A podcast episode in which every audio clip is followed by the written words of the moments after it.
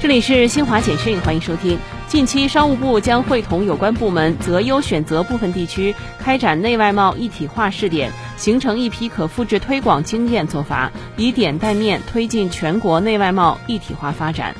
据塔斯社二十一号援引俄罗斯特维尔州紧急情况部消息报道，俄国防部位于特维尔市的空天防御中央科研所大楼当天发生火灾，已造成两人死亡、一人失踪，近三十人受伤。美国司法部一名发言人二十号在社交媒体发布声明说，美司法部将就此前推翻公共交通系统口罩令的一项裁决提起上诉。这名发言人表示，美国司法部已经提交上诉通知书，原因是美国疾病控制和预防中心认为，在公共交通系统实施口罩令对于保护公众健康仍是必要的。